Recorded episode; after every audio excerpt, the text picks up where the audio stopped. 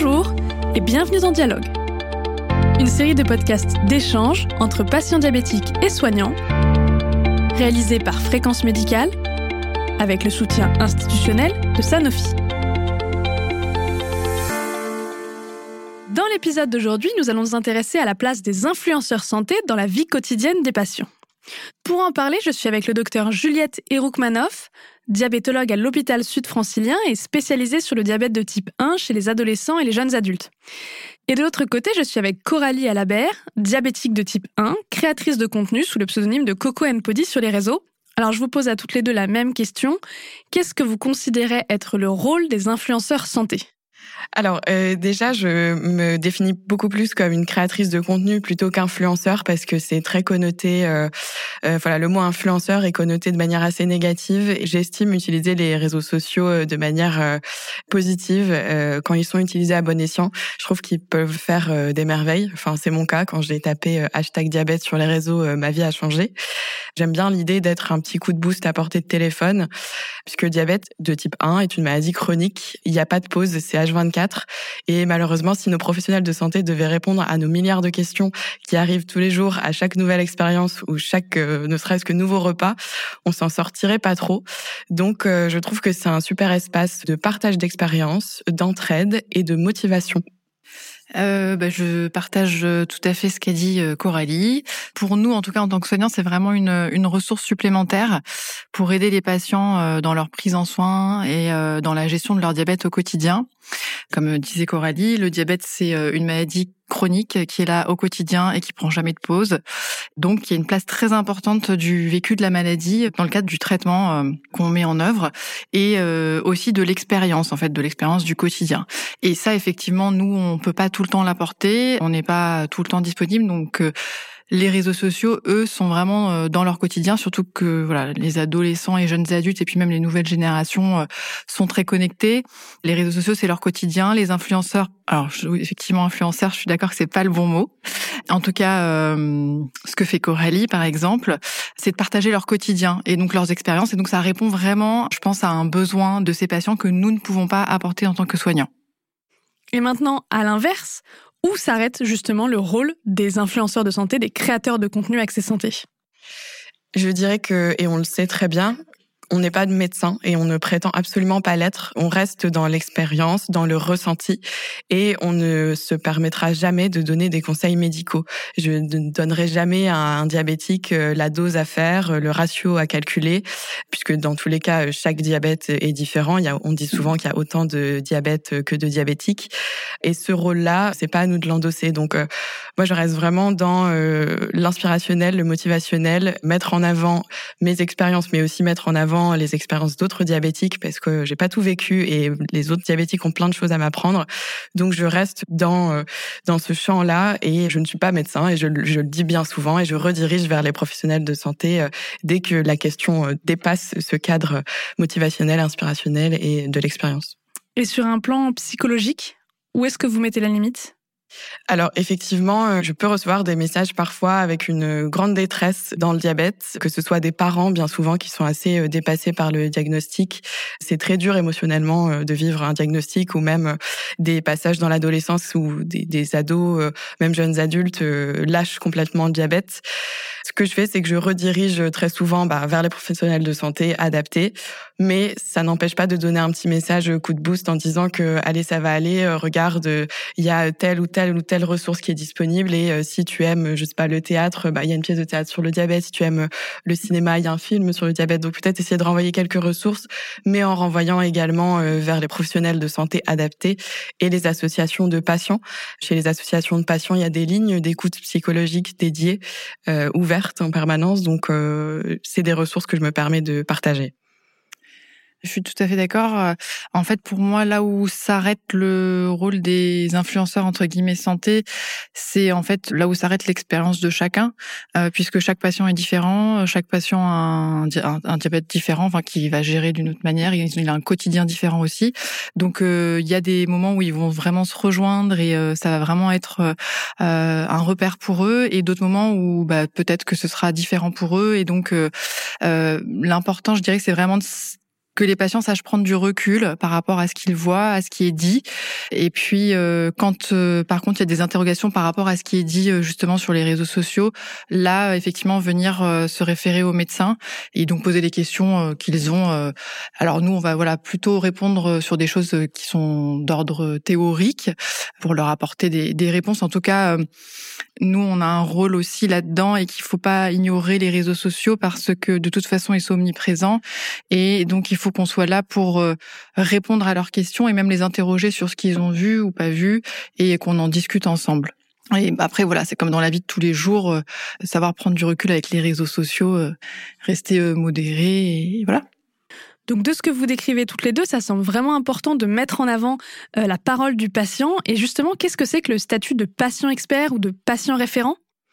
Alors c'est euh, pour moi légitimer un peu toutes ces expériences euh, de vie avec un diabète. Et euh, j'ai envie d'avoir ce titre pour justement dire bah oui on fait de la création de contenu sur les réseaux mais on vous dit pas des sottises. Et de toute façon je, je, je, collabore très régulièrement avec les associations avec les professionnels de santé.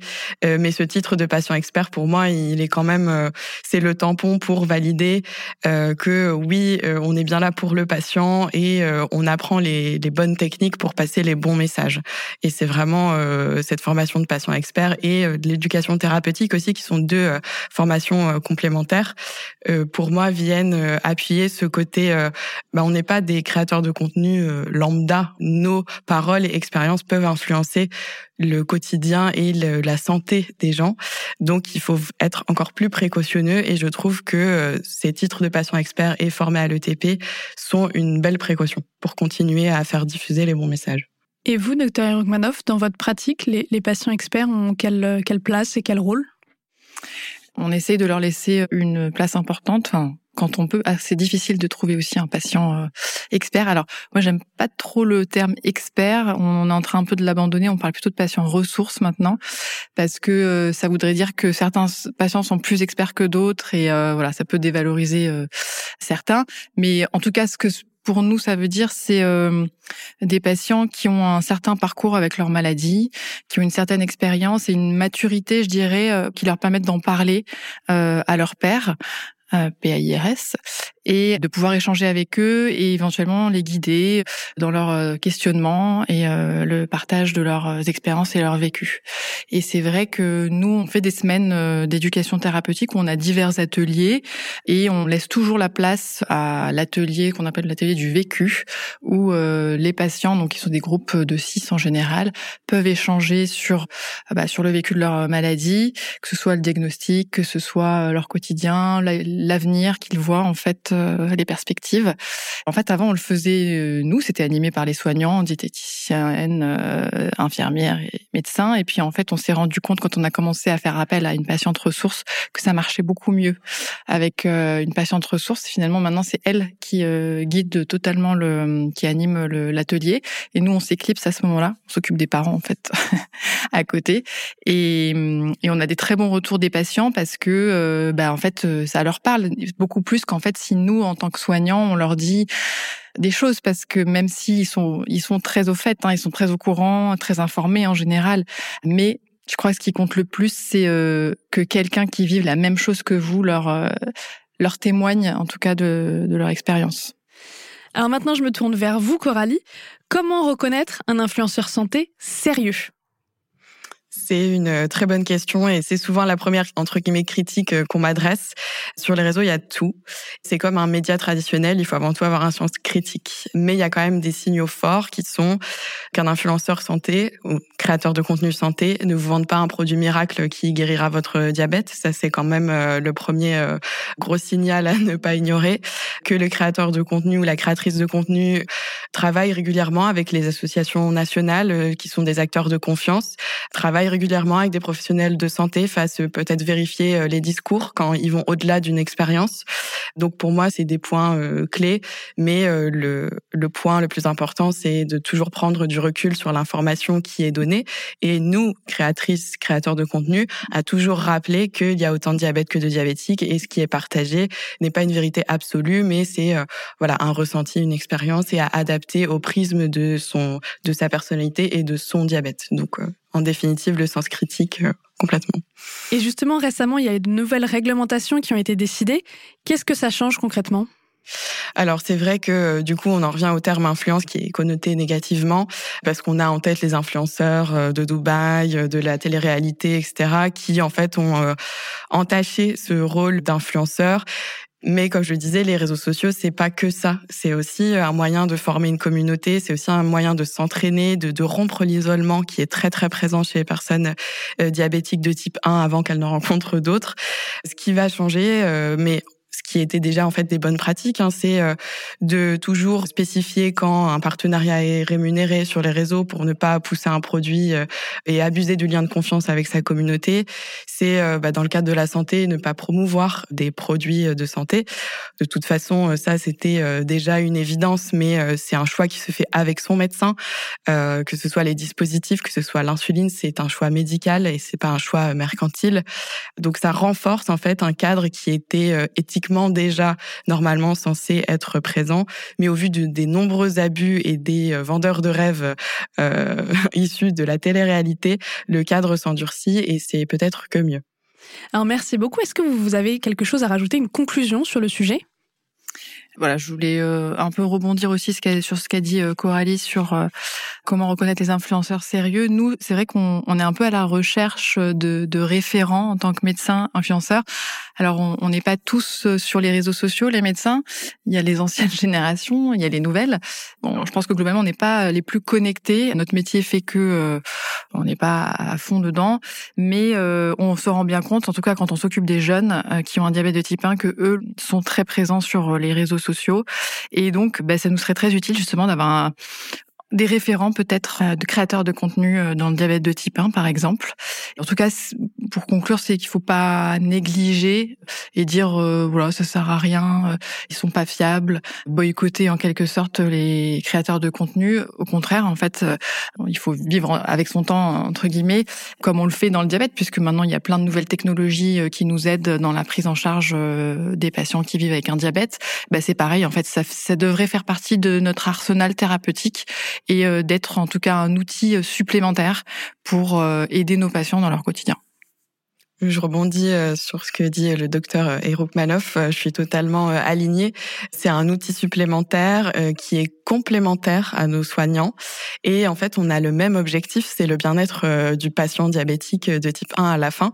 Donc, travailler ensemble, faire des ateliers. Là, vous mentionnez une patiente ressource qui vient animer des ateliers. Moi, je trouve ça formidable parce que dès le départ, si on est nouvellement diagnostiqué ou sous une semaine de mise sous pompe, on croise quelqu'un qui vit avec un diabète et qui euh, est capable d'en parler, de partager, on se dit ah bah tiens la vie n'est pas finie. Et c'est tout cet aspect euh, bah, presque psychologique euh, qui représente presque 80% du diabète, hein, au-delà des dispositifs, qui est finalement enfin pris en charge. Et je pense que aussi c'est pour ça que les réseaux sociaux fonctionnent autant, c'est qu'on y trouve ce petit soutien moral et ce petit coup de boost, cette dose d'inspiration dont on a besoin. Et, et finalement, on a le même objectif, le, bien-être du patient, et on pourrait tout à fait travailler ensemble pour être sûr de faire passer les bons messages, les bons réflexes et s'accorder sur le discours pour mettre les patients en sécurité euh, dans tous les cas. Juliette Eroukmanov, Coralie Alabert, merci beaucoup pour votre participation. Il me reste à vous remercier pour votre écoute. On se retrouve très bientôt sur Fréquence Médicale.